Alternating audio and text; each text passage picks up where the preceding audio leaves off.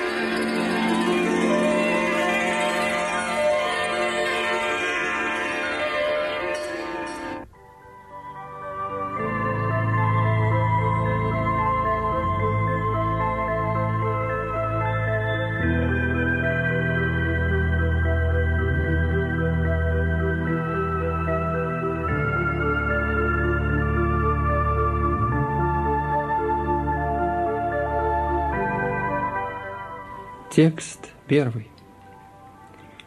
Верховная личность Бога сказал, «Говорится, что есть бессмертное дерево баньян, корни которого направлены вверх, а ветви вниз, а его листья – ведические гимны. Тот, кто знает это дерево, познал веды».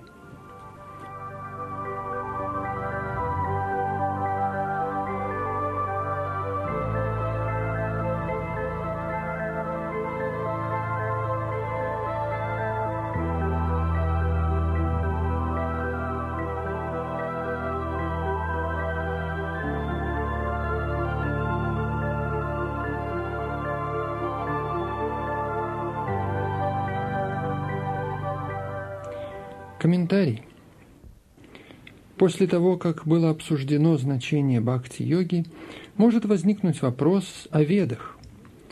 В этой главе объясняется, что цель изучения вед – постижение Кришны. Поэтому находящийся в сознании Кришны и занятый преданным служением, по сути, уже познал веды. Хитросплетение материального мира здесь сравниваются с деревом баньян – для того, кто занят кармической деятельностью, это дерево бесконечно.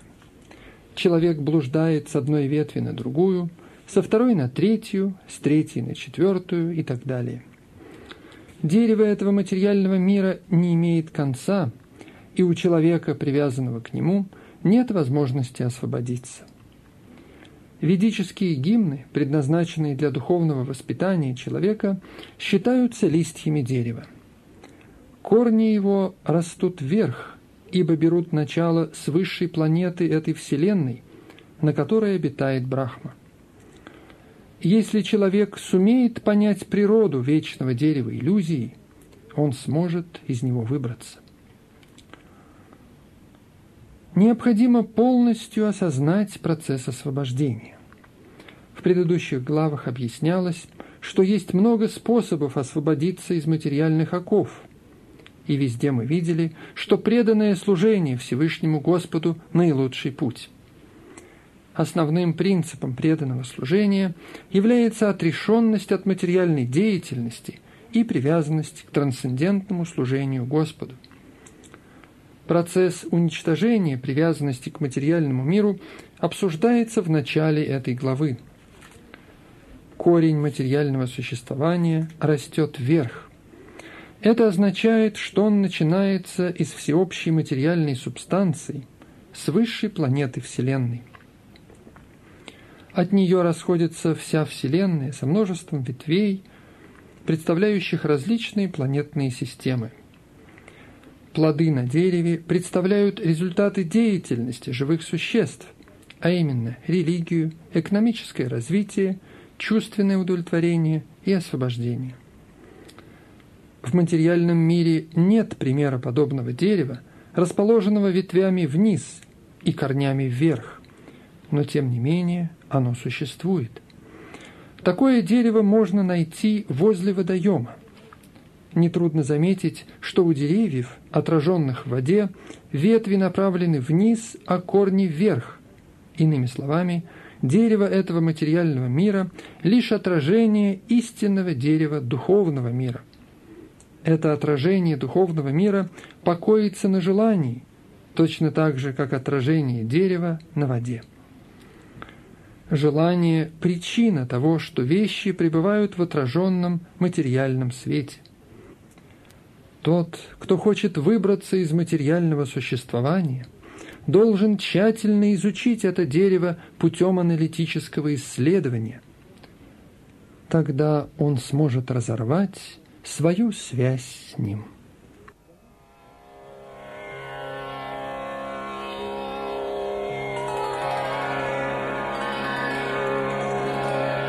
Это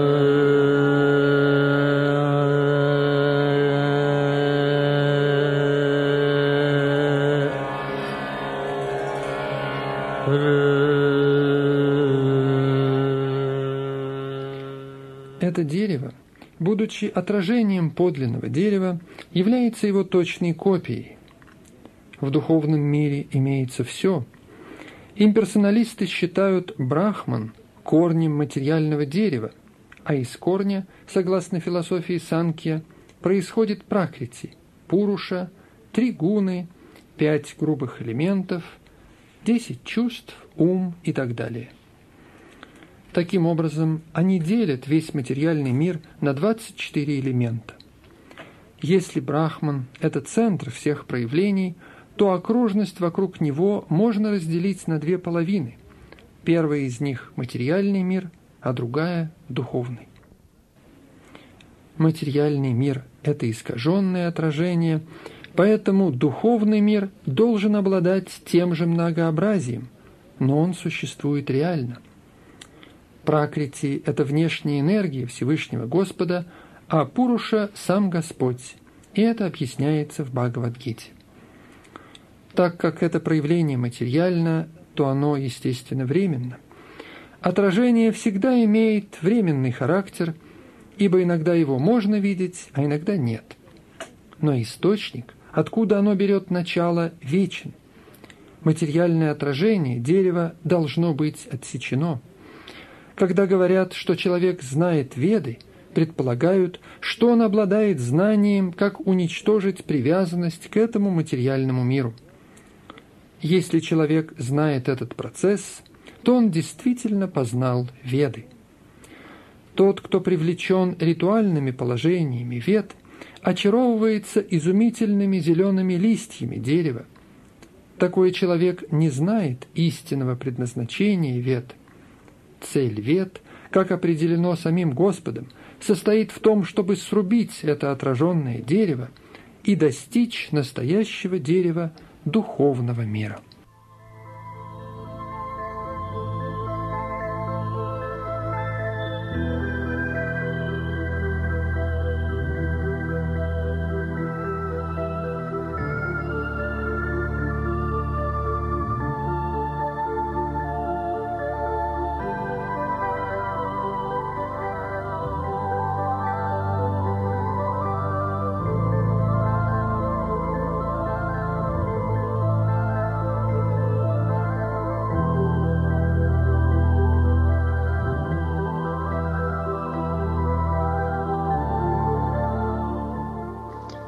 Текст второй. Ветви этого дерева простираются вниз и вверх, питаемые тремя гунами материальной природы, а его веточки – это объекты чувств. У этого дерева есть корни, идущие вниз, они связаны с кармической деятельностью человеческого общества.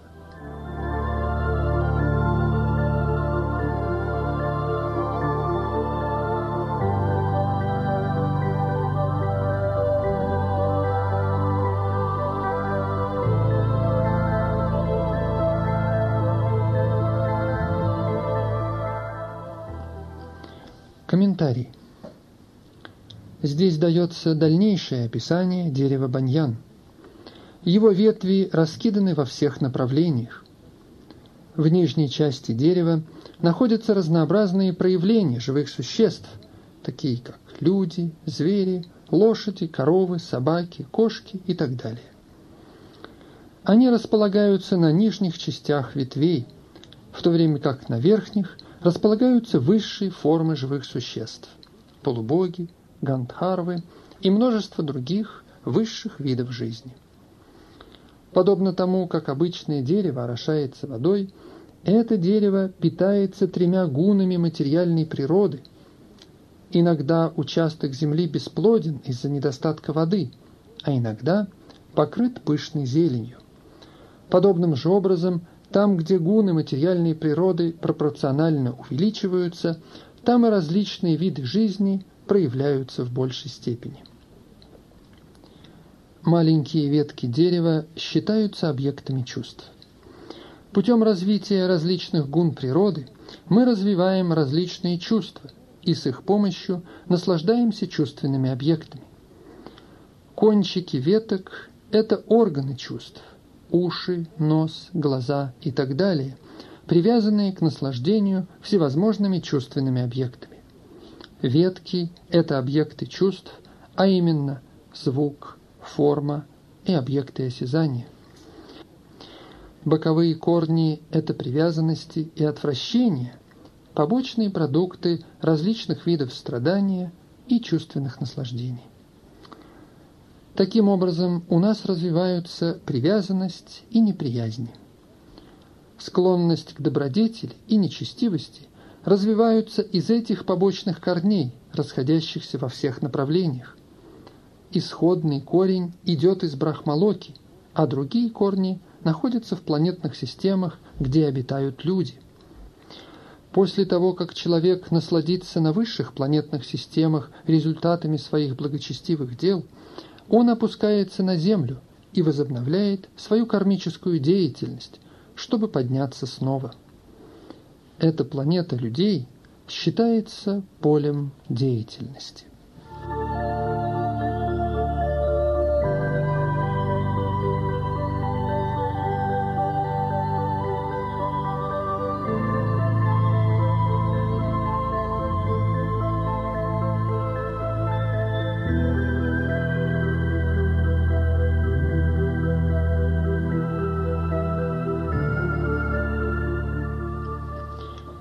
Тексты 3-4.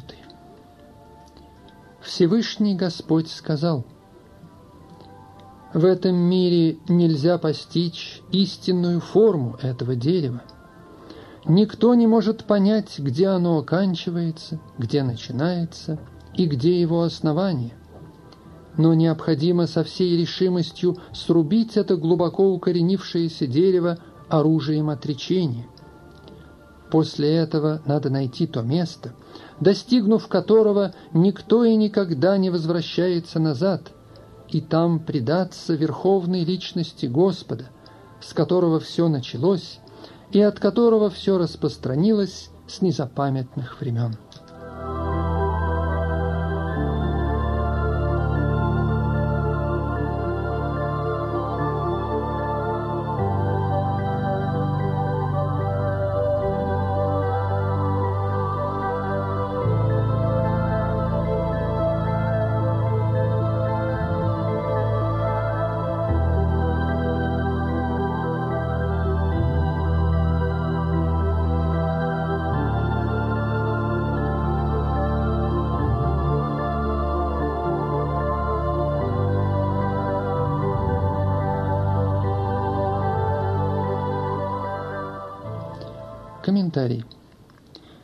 Здесь ясно указывается, что настоящая форма этого баньянового дерева не может быть познана в материальном мире.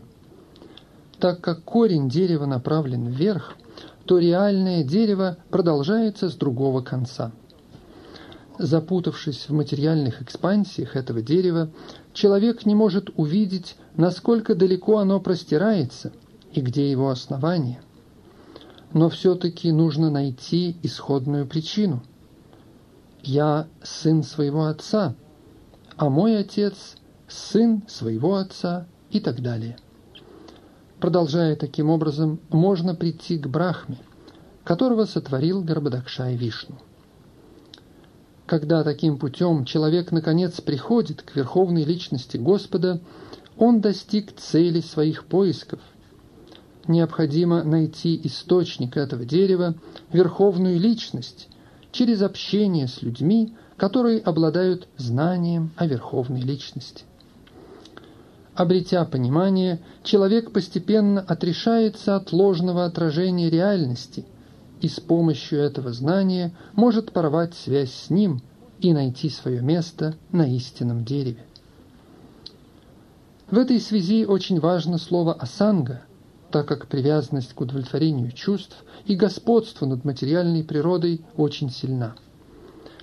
Поэтому нужно научиться отрешенности, обсуждая вопросы духовной науки, основанные на авторитетных писаниях, и слушать людей – обладающих истинным знанием.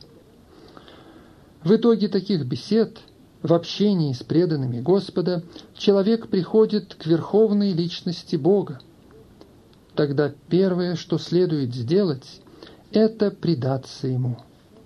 Здесь дается описание места, отправившись в которое живое существо не возвращается к иллюзорному, отраженному дереву материального мира – верховная личность Господа, Кришна, это исходный корень, из которого все возникло. Чтобы добиться благосклонности личности Бога, необходимо просто предаться Ему, и это достигается преданным служением, то есть слушанием о Господе, воспеванием Его имен и так далее. Бог является причиной распространения материального мира – это объяснялось им самим. Ахам сарвасья прабхава. Я источник всего. Поэтому, чтобы вырваться из пут этого баньянового дерева материальной жизни, необходимо предаться Кришне. Как только человек предается Кришне, он естественным образом отрешается от материального проявления.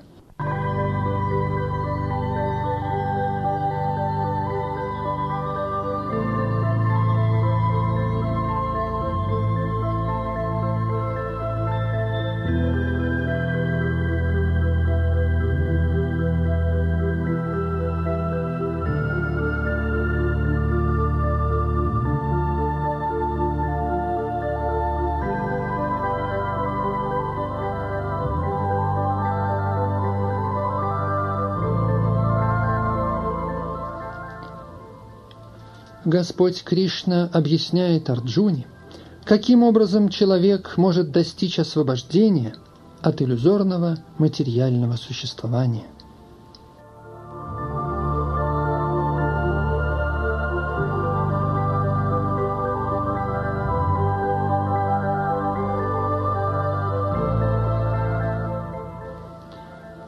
Текст пятый. Всевышний Господь сказал – тот, кто свободен от ложного престижа, иллюзии и ложных связей, кто понимает вечное, кто покончил с материальным вожделением, кто вне двойственности счастья и несчастья и свободен ото всех заблуждений, кто знает, как предаться верховной личности, достигает вечного царства Господа.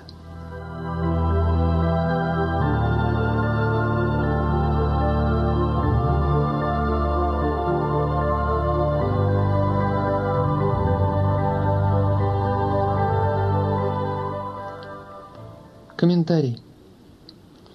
Здесь очень хорошо описывается процесс предания себя Господу. Первое качество, необходимое для этого, состоит в том, что человек не должен быть обманут гордостью.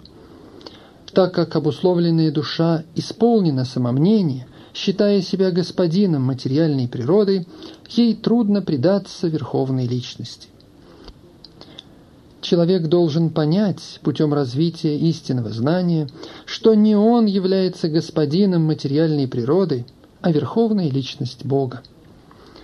Когда человек освобождается от заблуждений, вызванных гордостью, он может вступить на путь предания себя Господу. Тому, кто всегда ожидает почестей в материальном мире, невозможно предаться верховной личности.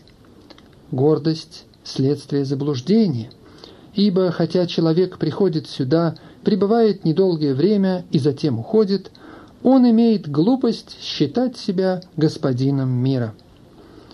Поэтому он все усложняет и постоянно находится в трудном положении.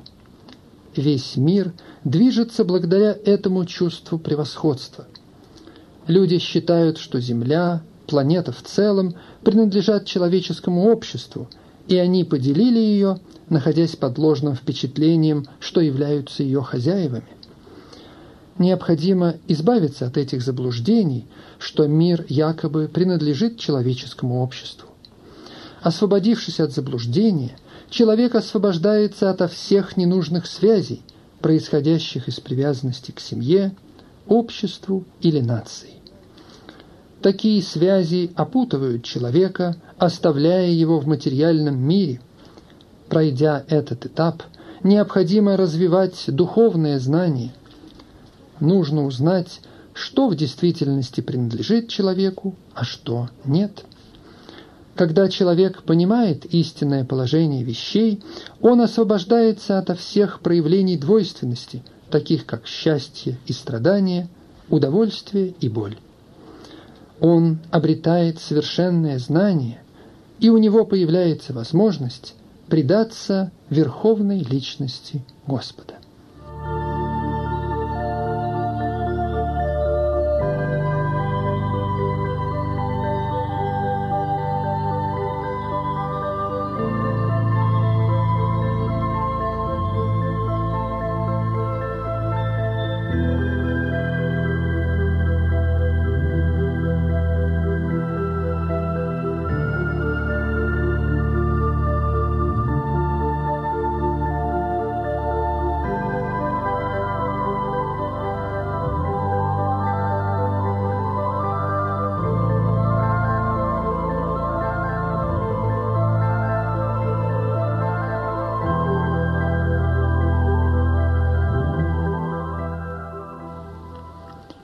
Текст шестой. Всевышний Господь сказал, «Моя высшая обитель не освещается ни солнцем, ни луной, ни огнем, ни другим источником. Тот, кто достигает ее, никогда не возвращается в этот материальный мир».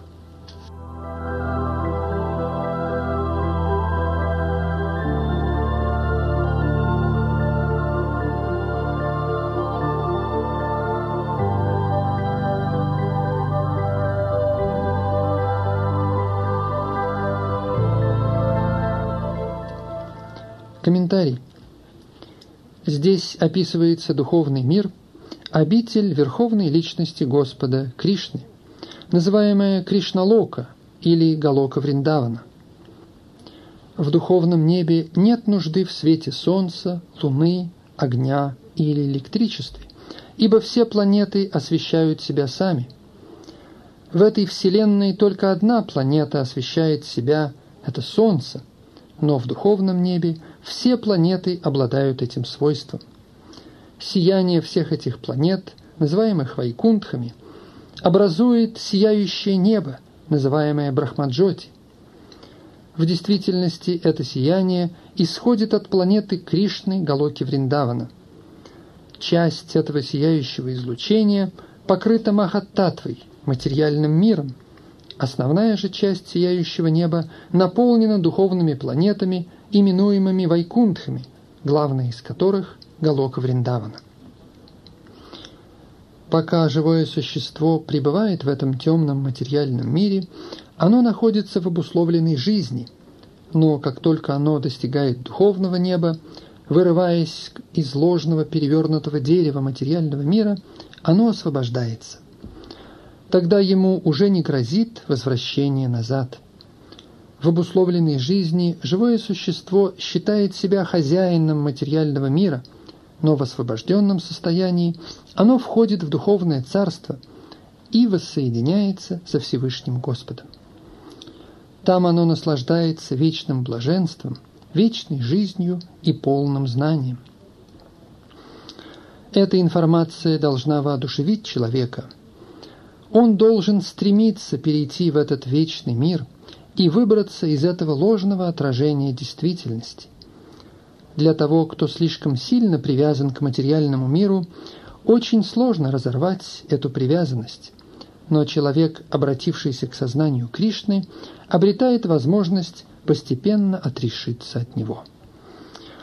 Нужно общаться с преданными Господа, с теми, кто находится в сознании Кришны. Следует найти общество, посвятившее себя сознанию Кришны, и научиться преданно служить Господу.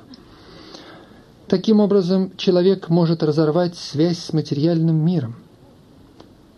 Он не сможет отрешиться от этой привязанности, просто облачившись в шафрановые одежды. Он должен развить в себе привязанность к преданному служению Господу. Поэтому нужно со всей серьезностью отнестись к тому, что преданное служение, описанное в 12 главе, является единственным путем, позволяющим выбраться из ложного отражения материального дерева. В 14 главе описаны различные виды осквернения материальной природой, и лишь преданное служение называется там чисто трансцендентным. Здесь очень важны слова «парамам-мама». На самом деле каждый уголок и закоулок этого мира – собственность Всевышнего Господа. Но духовный мир, Парамам, полон шести богатств. В Катха Упанишат также подтверждается, что духовный мир не нуждается в свете солнца, луны или звезд, поскольку все духовное небо освещается внутренней силой Всевышнего Господа. Этой высшей обители можно достичь, только предавшись Всевышнему Господу, и никак иначе.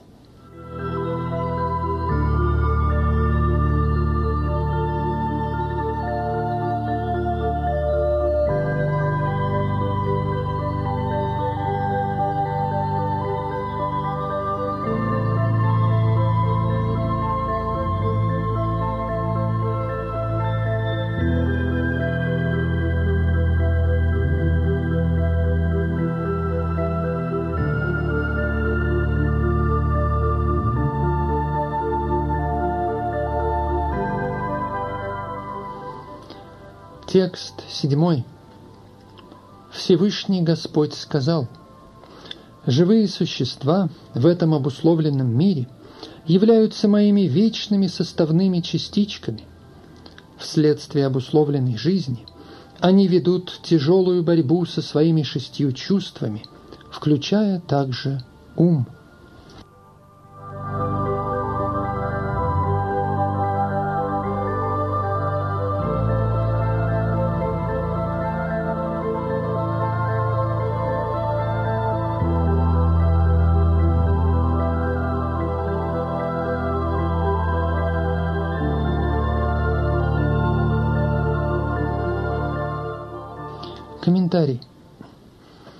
Этом стихе ясно указывается подлинная сущность живого существа. Оно вечно является составной, неотъемлемой частью Всевышнего Господа. Это не значит, что оно обладает индивидуальностью в своей обусловленной жизни, а достигнув освобождения, сливается со Всевышним. Оно вечно является такой частичкой, Согласно ведическим писаниям, Всевышний Господь проявляет и распространяет себя через свои бесчисленные экспансии. Первичные экспансии называются Вишну-татва, а вторичные – живыми существами. Другими словами, Вишну-татва – это личные экспансии, а живые существа – отделенные. Через свою личную экспансию Господь проявляется в разных образах таких как Господь Рама, Нарисим Хадева, Вишну Мурти и остальные полные экспансии, царящие на планетах Вайкунтхи. Отделенные экспансии живые существа являются вечными слугами Господа. Личные экспансии Верховной Личности, его индивидуальные воплощения присутствуют всегда. Подобно этому отдельным экспансиям – каковыми являются живые существа, присуща также индивидуальность. будучи неотъемлемыми частичками Всевышнего Господа, они частично обладают его качествами, одно из которых – независимость.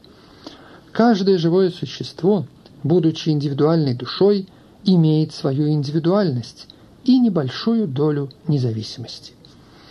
Злоупотребляя этой независимостью, человек становится обусловленной душой, а используя независимость должным образом, всегда пребывает в освобожденном состоянии.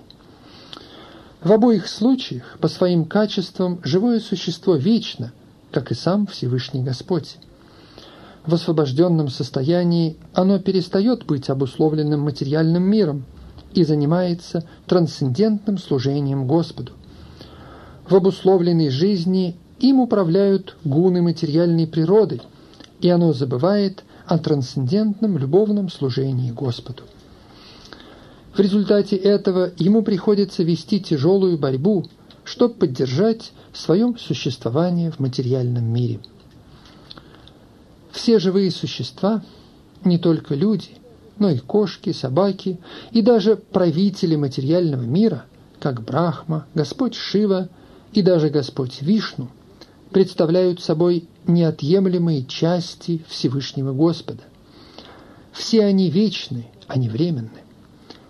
Слово «каршати» – суровая борьба, схватка – имеет очень важное значение в этом стихе. Обусловленная душа связана, закована в железные цепи. Она связана ложным эго, и ум – главная движущая сила, которая тащит ее в материальный мир. Когда ум пребывает в гуне благости, то деятельность человека благочестива. Когда ум в гуне страсти, его деятельность является источником беспокойств, а когда ум погружен в гуну невежества, человек спускается к низшим формам жизни.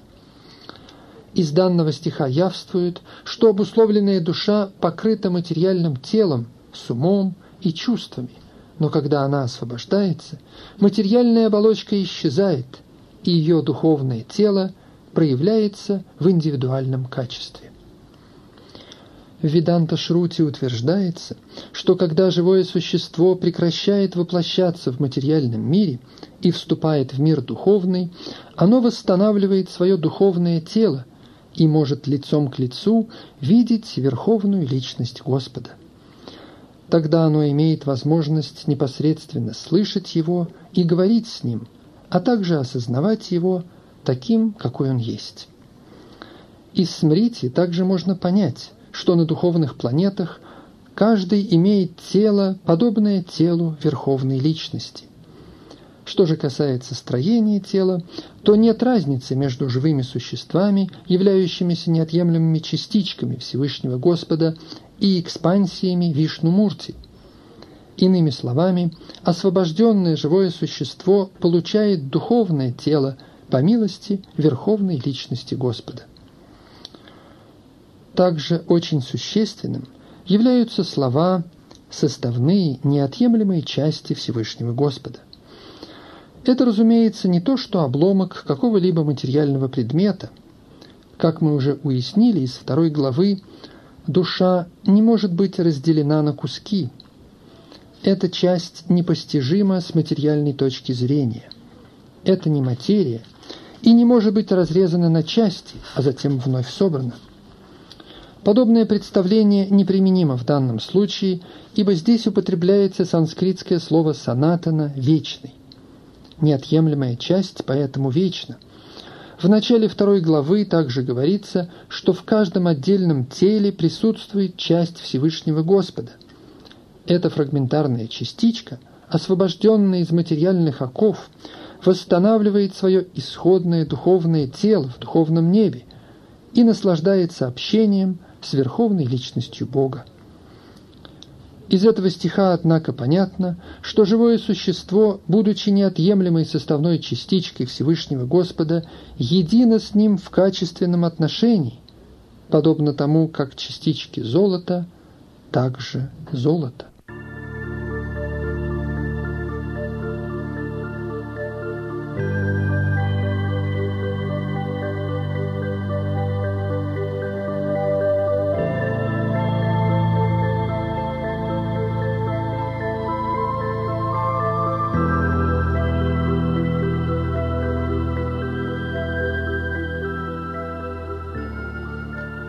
Господь Кришна объясняет Арджуне процесс перевоплощения души в новое материальное тело.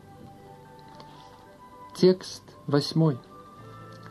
Живое существо в материальном мире переносит различные жизненные концепции из одного тела в другое, подобно тому, как воздух переносит аромат. Так оно принимает определенный тип тела и вновь оставляет его, чтобы принять новое.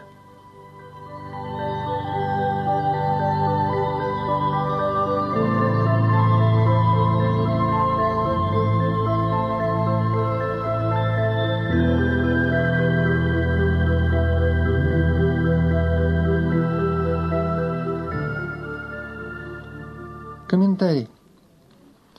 Здесь живое существо описывается как Ишвара, то есть управляющее собственным телом.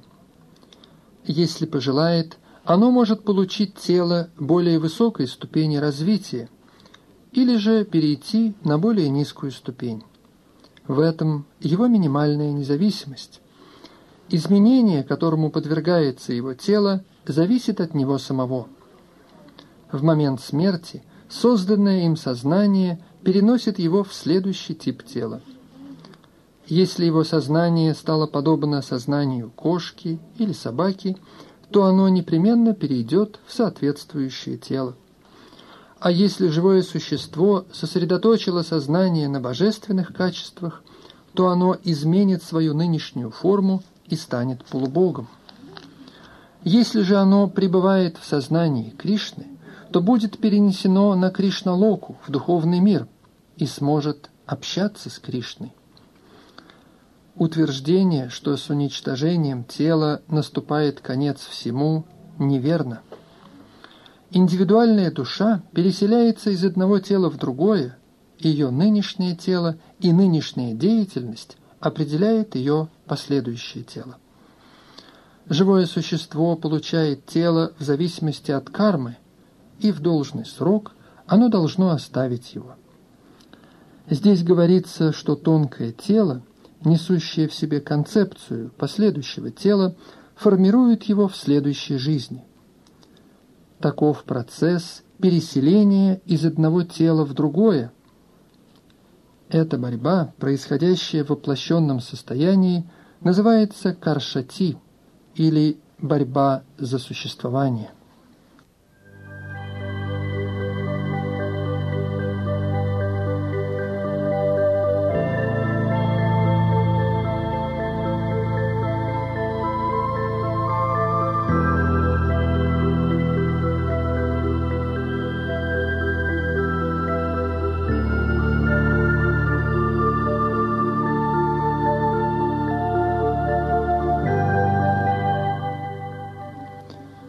Текст 9. Таким образом, живое существо, принимая новое грубое тело, получает определенный тип ушей, глаз, языка, носа и органов осязания, сосредоточенных вокруг ума. Так оно наслаждается определенным набором чувственных объектов –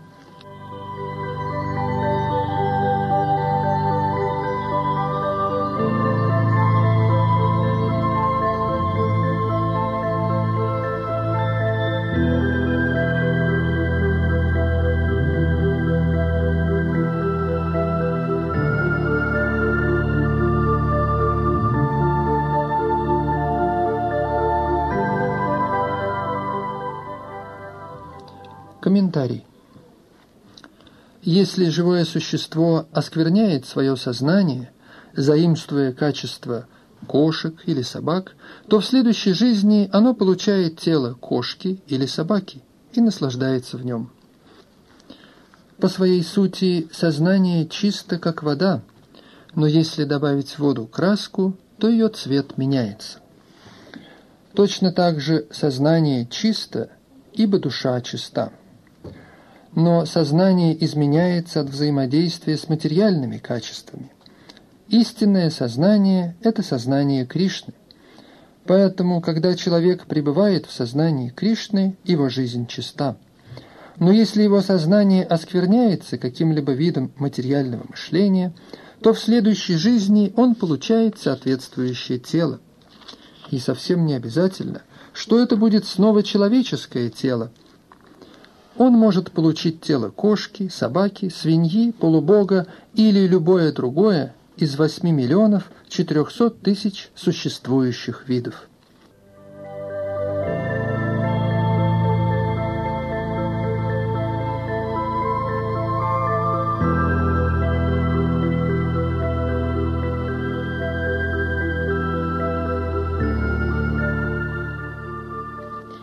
Текст десятый. Глупец не способен понять, как живое существо оставляет свое тело. Также не понимает он, каким типом тела наслаждается он под воздействием гун материальной природы. Но тот, кто просветлен знанием, может видеть все это.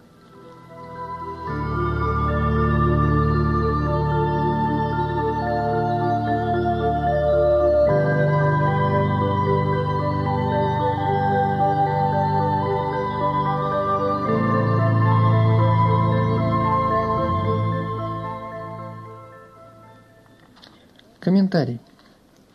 Здесь очень важно слово гьяна чакшуша. Не имея знания, нельзя понять, каким образом живое существо покидает свое нынешнее тело, какой вид тела обретает в следующей жизни и даже почему в данный момент оно находится в теле определенного типа. Это требует огромных знаний, которые можно подчерпнуть из Бхагавадгиты и других подобных источников – услышанных от истинного духовного учителя.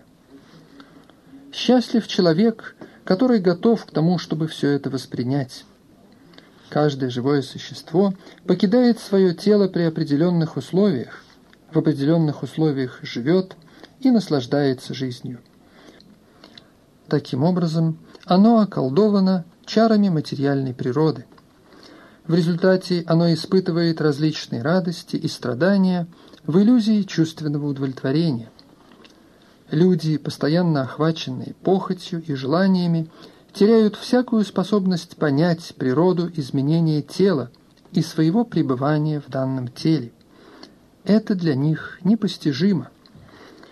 Однако человек, развивший в себе духовные знания, может понять, что душа отлична от тела, что она меняет тела и наслаждается различными способами.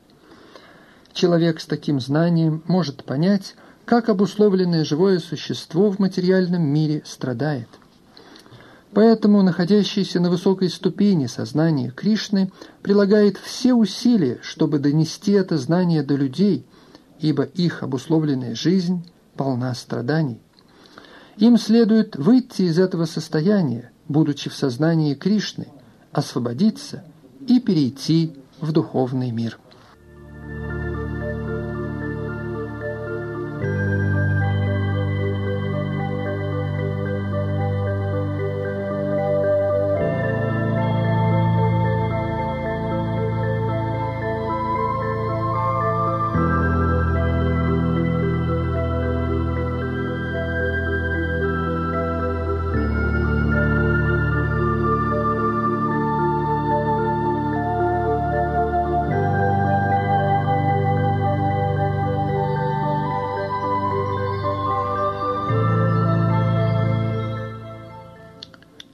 Текст одиннадцатый. Трансценденталисты, достигшие самореализации, могут ясно видеть все это. Но те, чьи умы не развиты, кто не достигли самореализации, не способны понять, что происходит, даже если они пытаются.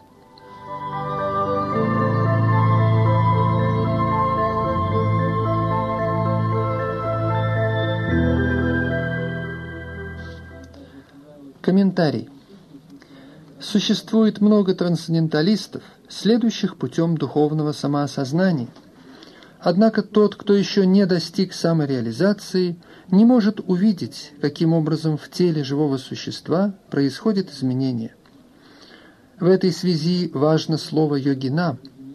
В настоящее время есть много так называемых йогов и различных обществ йоги, но по сути – Они не сведущи в вопросах самореализации. Они просто привержены к определенным гимнастическим упражнениям и довольны, если тело хорошо сложено и здорово. Иного знания у них нет. Несмотря на их усилия в так называемой йоге, они не достигли самореализации. Такие люди не способны понять процесс переселения души.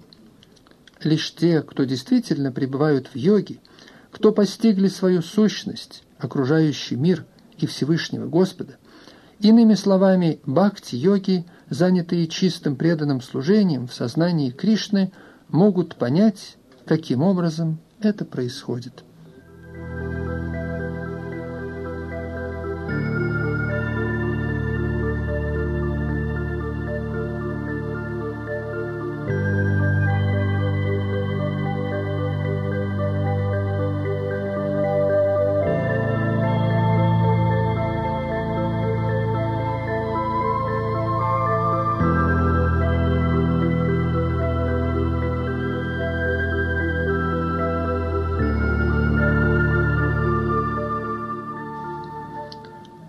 Текст 12.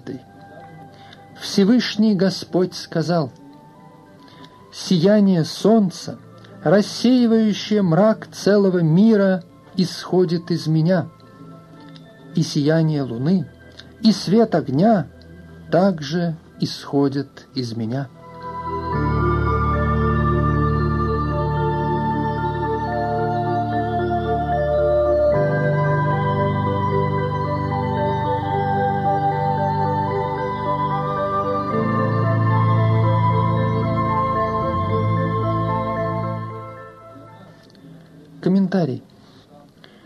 Неразумный человек не может понять, как все происходит. Человек может начать процесс познания, если поймет то, что Господь здесь объясняет. Каждый видит солнце, луну, огонь и электрический свет. Следует просто постараться понять, что сияние солнца, луны, электрический свет и огонь – исходят из верховной личности Господа. Такое понимание жизни, являющееся началом сознания Кришны, представляет собой большой духовный прогресс для обусловленной души. Живые существа являются по сути неотъемлемыми частичками Всевышнего Господа, и Он дает здесь понять, как они могут вернуться обратно домой к Богу, в свою истинную обитель. Из этого стиха мы можем понять, что Солнце освещает всю Солнечную систему. Существуют различные Вселенные и Солнечные системы, и там также есть различные Солнца, Луны и планеты. Однако в каждой Вселенной есть только одно Солнце. В Бхагавадгите говорится, что Луна – это одна из звезд. Солнечный свет – происходит от духовного сияния Всевышнего Господа, находящегося в духовном небе. С восходом солнца начинается деятельность людей. Они зажигают огонь, чтобы приготовить себе еду, чтобы пустить фабрики и так далее. И так многое делается с помощью огня. Поэтому восход солнца, огонь и лунный свет столь приятны для живых существ. Без их помощи не могло бы существовать ни одно живое существо. Итак, если человек может понять, что блеск и сияние солнца, сияние луны и свет огня исходит от верховной личности Господа, Кришны, то он начинает осознавать Кришну. Лунным светом питаются все овощи. Лунный свет столь приятен, что люди могут легко понять, что они живут по милости Верховной Личности Господа, Кришны. Без Его милости не может быть солнца, без Его милости не может быть луны, без Его милости не может быть огня, а без солнца, луны и огня никто не смог бы жить. Таковы некоторые соображения, которые могут пробудить сознание Кришны у обусловленной души.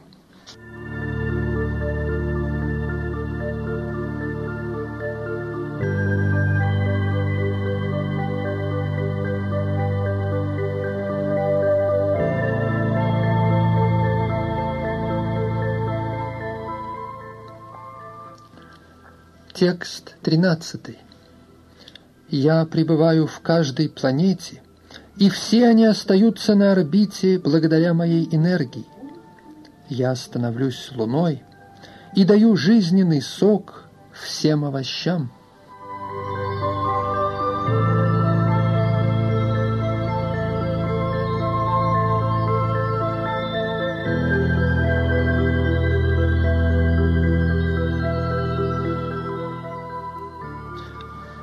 Комментарий. Отсюда можно заключить, что все планеты движутся в пространстве благодаря энергии Всевышнего Господа. Господь входит в каждый атом, в каждую планету и в каждое живое существо. Это объясняется в Брахма-самхите. Там говорится, что одна полная экспансия Всевышнего Господа, Параматма, входит во все планеты во Вселенную, в живые существа и даже атомы.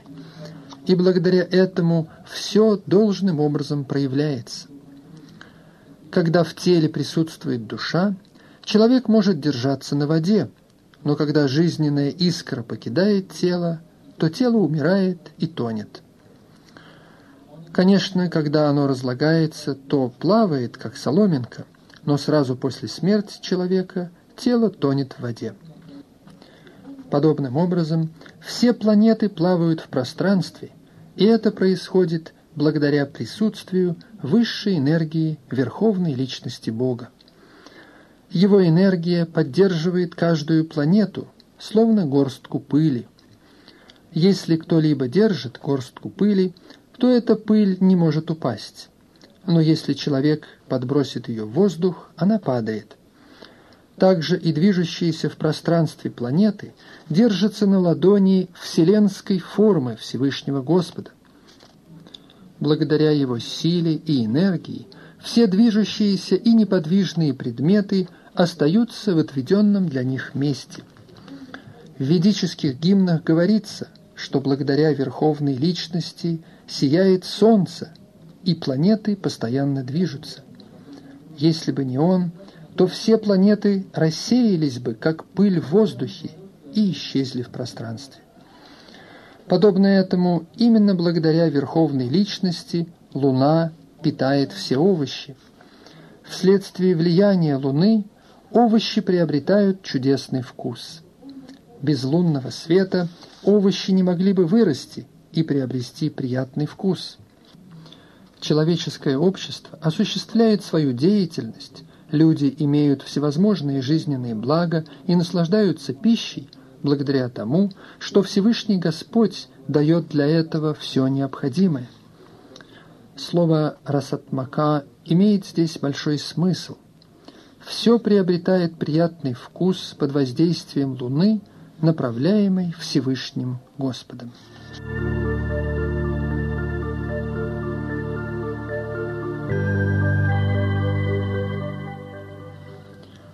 Текст 14. «Я – огонь пищеварения в телах всех живых существ, и я соединяюсь с воздухом жизни, входящим и исходящим, чтобы переваривать четыре вида пищи.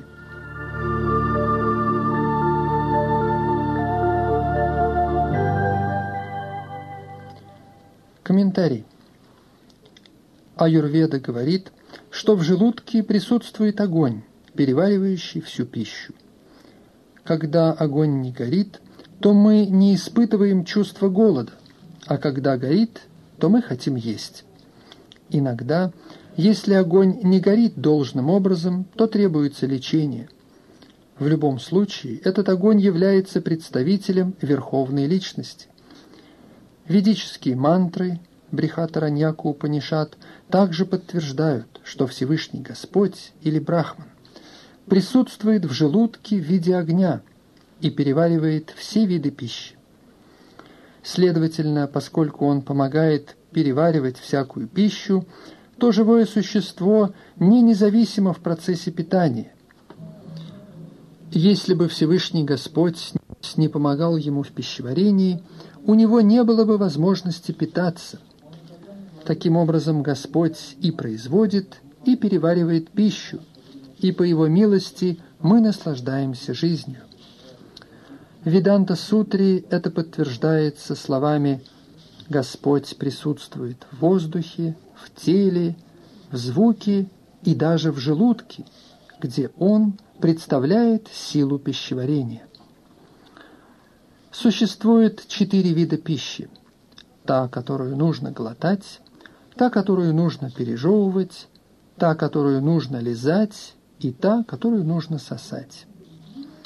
Господь представляет собой силу, посредством которой переваривается вся эта пища.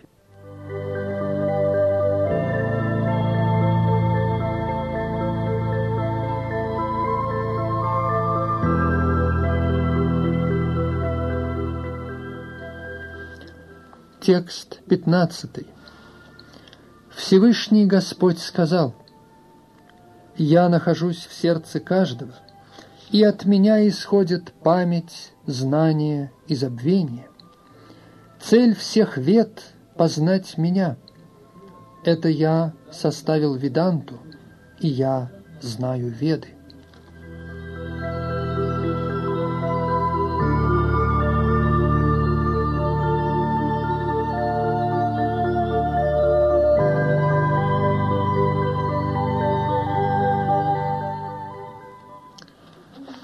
Комментарий. Всевышний Господь присутствует как параматма в сердце каждого. Она – источник всех действий. Живое существо забывает все о своей прошлой жизни, но ему приходится действовать по указаниям Всевышнего Господа, свидетеля его деятельности.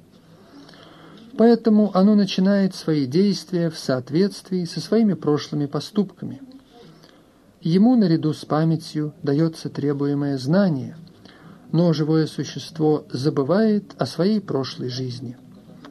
Таким образом, Господь не только всепроникающий, Он также находится в сердце каждого. Он вознаграждает человека различными плодами его кармической деятельности. Он почитается не только как безличный брахман, верховная личность Господа и локализованная параматма – но и так же, как инкарнация в форме вед. Веды указывают людям правильный путь, с тем, чтобы они могли должным образом построить свою жизнь и вернуться домой, обратно к Богу. Веды дают знания о верховной личности, Кришне. И Кришна в его инкарнации в Ясадевы является составителем Веданта-сутры. Комментарии в Ясадева к Веданта Сутре, изложенные в Шримад Бхагаватам, дают истинное понимание Веданта Сутры. Всевышний Господь настолько совершенен, что для освобождения обусловленной души Он поставляет и переваривает пищу, является свидетелем деятельности этой души, дает ей знания в форме вет и, как верховная личность Господа, Кришна, дает наставления в Бхагавадгите он почитается обусловленными душами. Таким образом, Господь бесконечно добр и милостив к живым существам. Как только живое существо оставляет свое тело, то забывает о прошлом, но оно снова начинает действовать, побуждаемое Всевышним Господом. Несмотря на его забывчивость, Господь дает ему разум – позволяющий возобновить его деятельность с того момента, где она прервалась в его предыдущей жизни.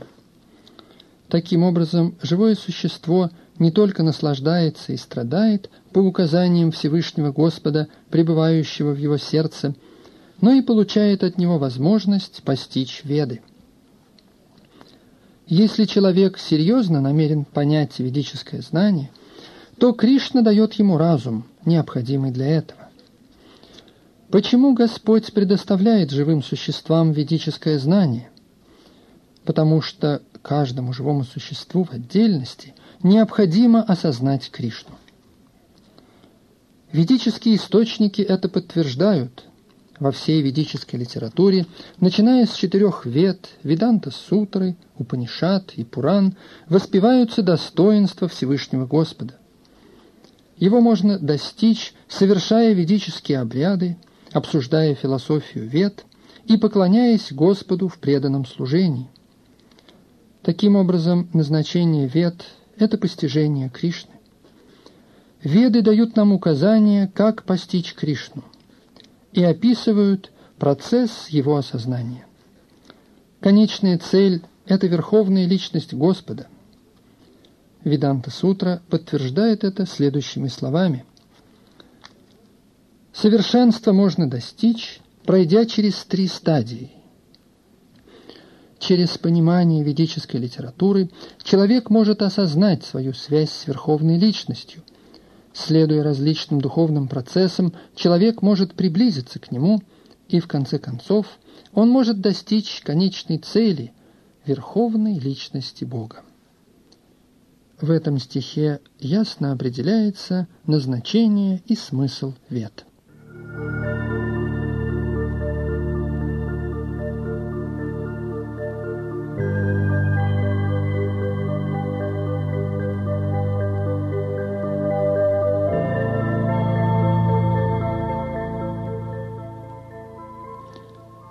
Текст 16. Есть два вида существ. Те, которые подвержены ошибкам, и непогрешимые. В материальном мире каждое живое существо подвержено ошибкам, а в духовном мире каждое существо непогрешимо.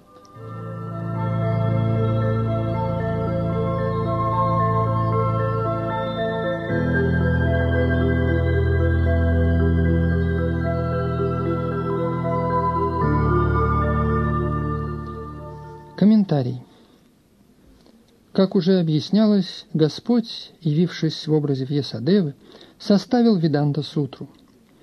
Здесь Господь излагает вкратце содержание Веданта Сутры. Он говорит, что живые существа, а их бесчисленное количество, могут быть разделены на два класса – подверженные ошибкам и непогрешимые. Живые существа являются вечно отделенными составными частичками Верховной Личности – когда они соприкасаются с материальным миром, они называются джива-бhuta. Санскритские слова, приведенные здесь, означают, что они склонны ошибаться.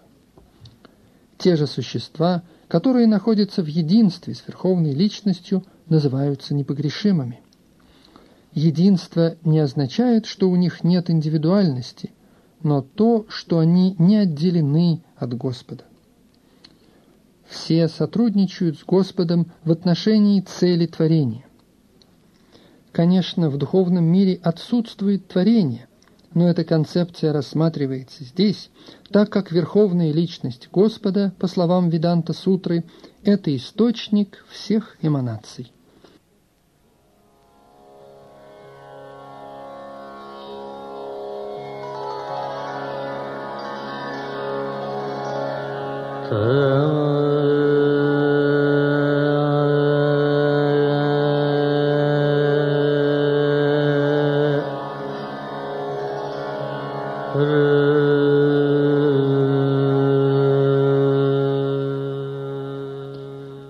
Согласно утверждению Верховной Личности Господа Кришны, живые существа подразделяются на две категории. Веды также подтверждают это, так что тут не приходится сомневаться.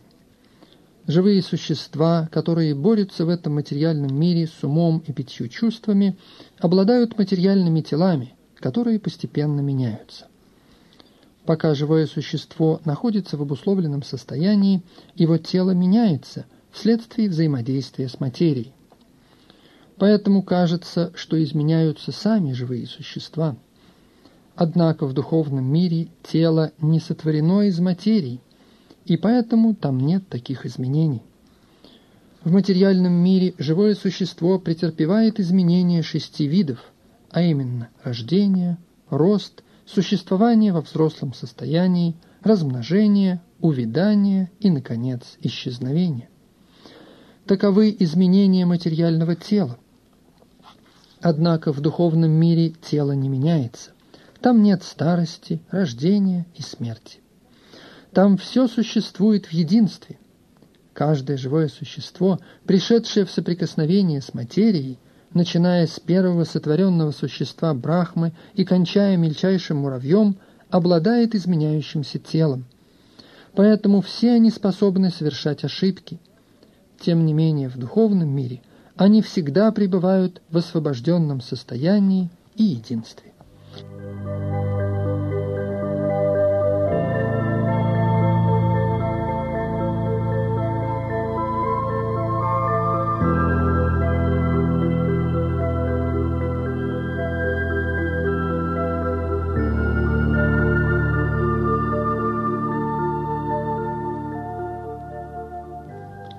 Текст 17. Помимо этих двух, существует величайшая личность, высшая душа, самый извечный Господь, который вошел в эти три мира и поддерживает их.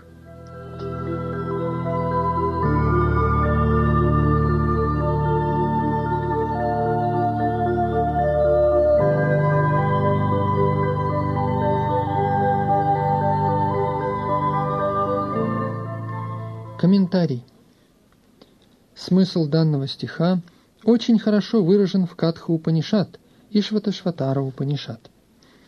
Там ясно говорится, что над бесчисленными живыми существами, как обусловленными, так и освобожденными, стоит высшая личность Параматма. Стих из Упанишат гласит «Нитьо нитьянам четанаш четананам». Смысл в том, что среди всех живых существ есть одно высшее живое существо, верховная личность, которая поддерживает их и предоставляет им всем возможность наслаждаться в соответствии с их деятельностью. Эта верховная личность пребывает в сердце каждого в форме параматмы. Лишь мудрец, способный понять ее, может достичь совершенного покоя, и никто другой.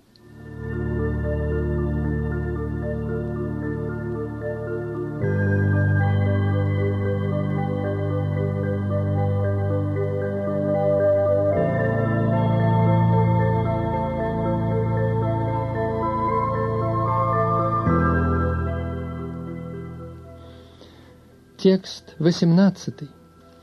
Всевышний Господь сказал, «Поскольку я трансцендентен, вне ошибок и непогрешимости, и поскольку я величайший, и мир, и веды славят меня как верховную личность».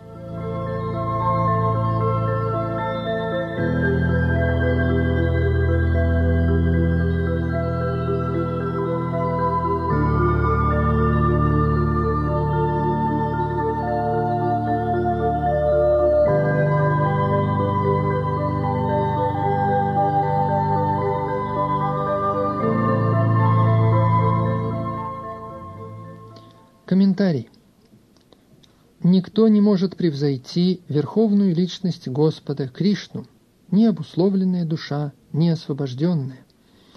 Поэтому Он величайший из личностей. Отсюда становится ясно, что как живые существа, так и верховная личность Господа обладают индивидуальностью.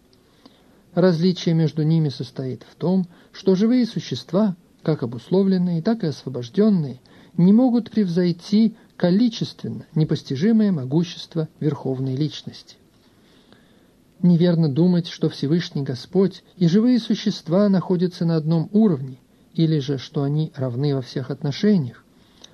Разделение на высшую и низшие личности присутствует всегда. Слово «уттама» имеет большой смысл. Никто не может превзойти верховную личность Господа. Текст 19. «О потомок Бхараты!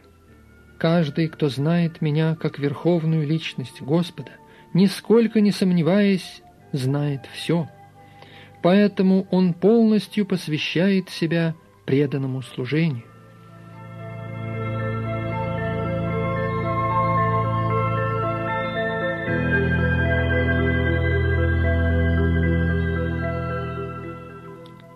Комментарий. Существует множество философских спекуляций, касающихся изначального положения живых существ и высшей абсолютной истины. В этом стихе Верховный Господь ясно объясняет, что каждый, знающий Господа Кришну как высшую личность, в действительности знает все. не обладающий совершенным знанием, продолжает предаваться абстрактным размышлениям об абсолютной истине, тогда как овладевший полным знанием, не теряя драгоценного времени, непосредственно обращается к сознанию Кришны, преданному служению Всевышнему Господу. В Бхагавадгите этот факт подчеркивается повсеместно. Тем не менее, множество комментаторов Бхагавадгиты упорно отождествляют высшую абсолютную истину с живыми существами. Ведическое знание именуется шрути. Это значит, что оно постигается на слух. Человек должен получить ведическое послание из уст авторитетов, таких как Кришна или его представители. Здесь Кришна ясно все разъясняет, следует лишь внимать этому источнику. Но просто слушать подобно животным еще недостаточно. Необходимо понять все это с помощью авторитетов. Нет смысла просто предаваться академическим размышлениям. Необходимо смиренно выслушать сказанное в Бхагавадгите о том, что живые существа всегда находятся в положении подчиненных Верховной Личности Господа. Каждый, кто сумеет это понять, говорит Верховная Личность Господа Кришна, познает смысл вет. Никто другой не способен этого постичь. Здесь очень важно слово «баджате». Оно употребляется во многих местах в связи со служением Всевышнему Господу. Если человек занят в преданном служении Господу в полном сознании Кришны – следует считать, что он понял все ведическое знание. В Вайшнавской Парампаре говорится, что для того, кто посвятил себя преданному служению Кришне, нет необходимости прибегать к какому-либо другому духовному процессу познания высшей абсолютной истины. Такой человек уже достиг назначения, ибо он занят преданным служением Господу. Он уже завершил все подготовительные процессы понимания, но если человек после размышления в течение сотен тысяч жизней не пришел к заключению, что Кришна есть верховная личность Господа, и что каждый человек должен вручить себя ему, то все его раздумья в течение многих лет и жизней – пустая трата времени.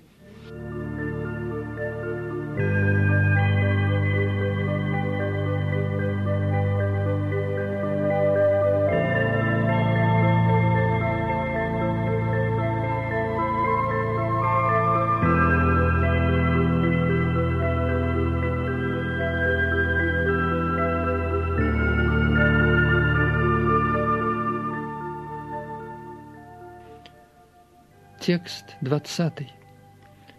«О безгрешный! Это самая сокровенная часть ведических писаний, и теперь я раскрываю ее тебе.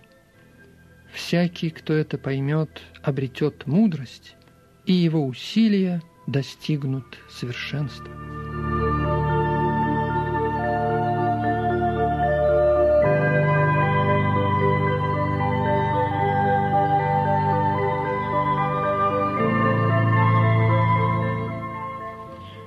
Комментарий.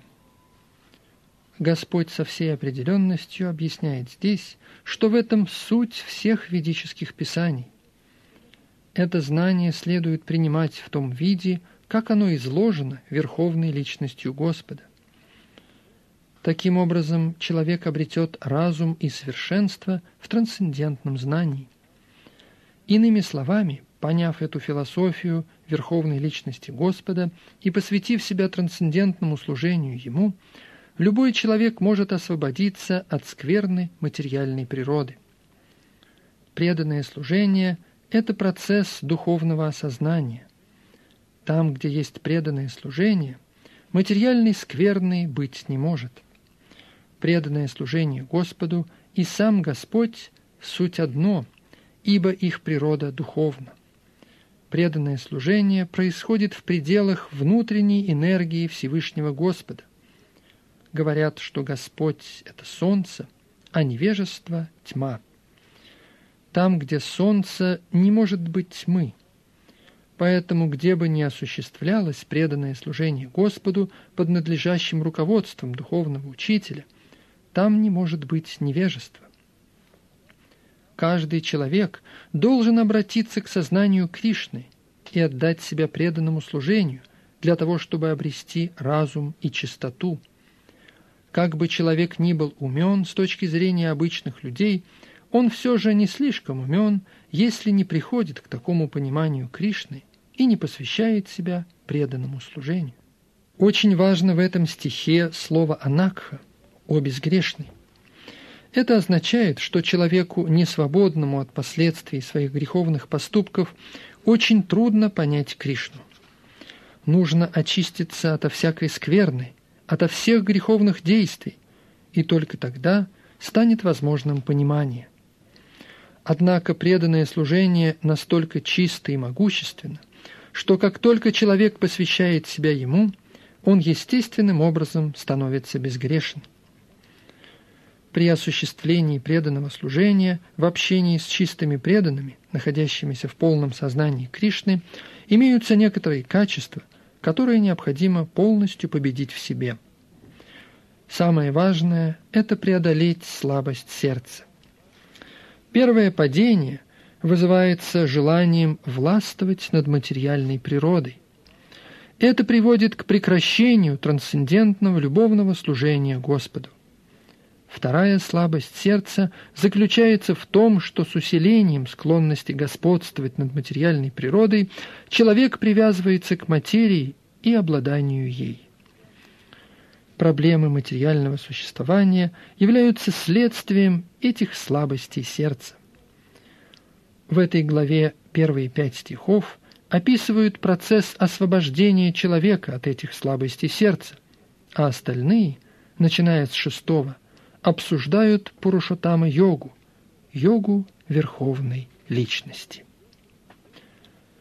Так заканчивается комментарий Бхактивиданты к 15 главе Шримад Бхагавадгиты под названием «Йога Верховной Личности».